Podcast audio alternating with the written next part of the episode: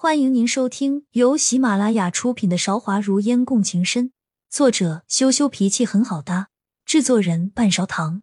欢迎订阅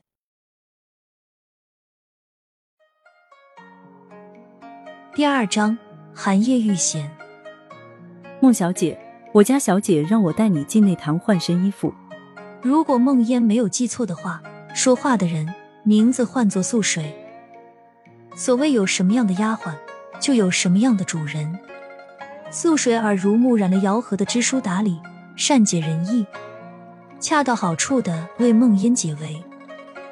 梦烟不疑有他，跟在素水后面离开酒席。谢过素水姑娘替我解围了。走到人少的地方，梦烟朝素水盈盈一拜。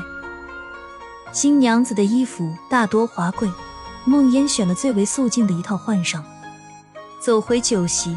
此时宾客已经陆续散场了，梦烟也准备离开。阿烟，不要那么着急走吗？景哥哥大婚，留在最后一刻才能体现我们族亲的荣耀。孟楚楚拉着推说头疼要先走的梦烟，装作忘记当年梦烟和宋景宇的婚约。梦烟揉揉额头，面对孟楚楚的阴魂不散，有些无奈，只好再编个理由说。我现在头疼的很，楚楚，你快放开我！要是这么多人看见我们拉拉扯扯，说不定以为我们发生了什么。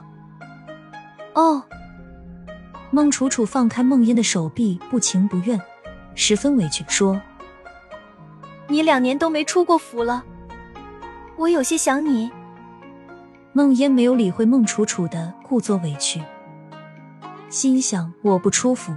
你为什么不来看我？这句话没说出口就离开了。他如今孤身一人，无父无母，能少得罪一个人，还是不要得罪的好。走出烟花环绕的宋府，梦烟抬头看了看还没有完全黑下来的天，孤单的燕子一划而过。景哥哥是不会再回来了。门前柳絮纷飞，大门上的铜锁。脚下踩的青石板和记忆中的样子没有什么区别。梦烟屏推是从，漫无目的往前走。茫茫天地，渔舟一芥。过了许久，晚风轻拂，呼吸间是流水的气息。恍惚间，风吹云动，天不动，水推船移，岸不移的情景浮现眼前。阿烟，天上的纸鸢飞了终要掉，是言太清浅，种不下明天。我还是想要对你说，总有一天我会陪你一起看遍九州山河，相伴老去。那时的宋景宇一介布衣，年少气盛，说出的誓言也格外动人。只是到了现在，还有谁会记得呢？就如同掉落的纸鸢。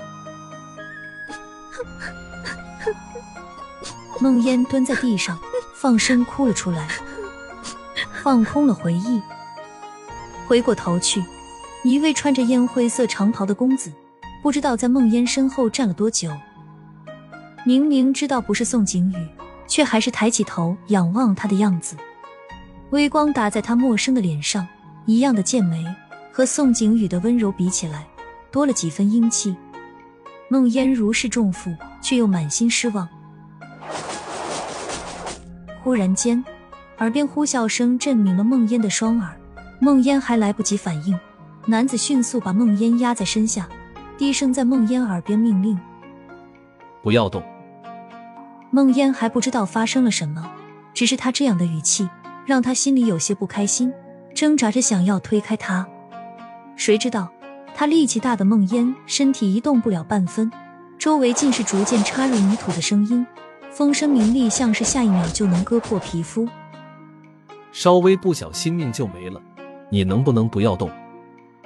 男子皱着眉，低声呵斥梦烟。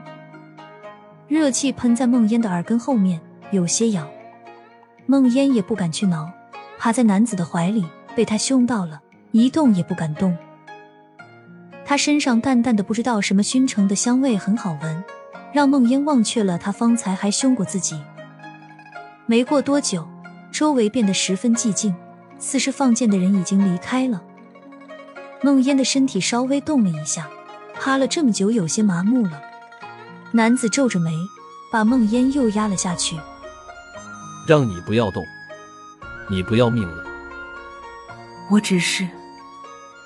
梦烟低着嗓子想要辩解，男子语气严厉，似乎有些不耐烦了，直接打断梦烟：“行了，你别乱动，我站起来看看是不是安全了，再拉你起来。”梦烟也不敢说话了，紧闭着嘴巴，点了两下头。看到梦烟点头，男子站起来，谨慎在周围走动，查看再三，确定放箭的人是真的走了之后，拿开插在泥土周围的箭，才把手伸到了梦烟的面前。男女授受不亲，可梦烟刚刚在地上哭，蹲得太久，一条腿已经麻了，又被一个成年的男子。压在地上那么久，双腿麻木，没有力气自己起来。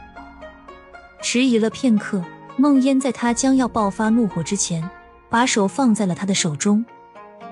他表面看上去是个文弱书生，只是眉宇间有几分英气，手臂却十分有力，轻轻一拉，梦烟就站来起来。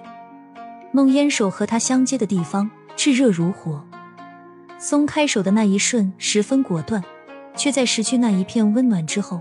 心中存有一丝留恋，地表的寒意从脚心传上后背，腿依旧是麻的。梦烟缓缓稳住身形，才不至于摔倒。无意之中撞入面前男子的剑眉星目里，深深被吸了进去。晚上有点冷，你脸上全是眼泪，擦擦吧。面前的女子脸上挂着泪痕，明明是个分不清状况的愚蠢女人，他心里不知怎么却有了怜惜。突然将一块纯白的帕子递到梦烟面前。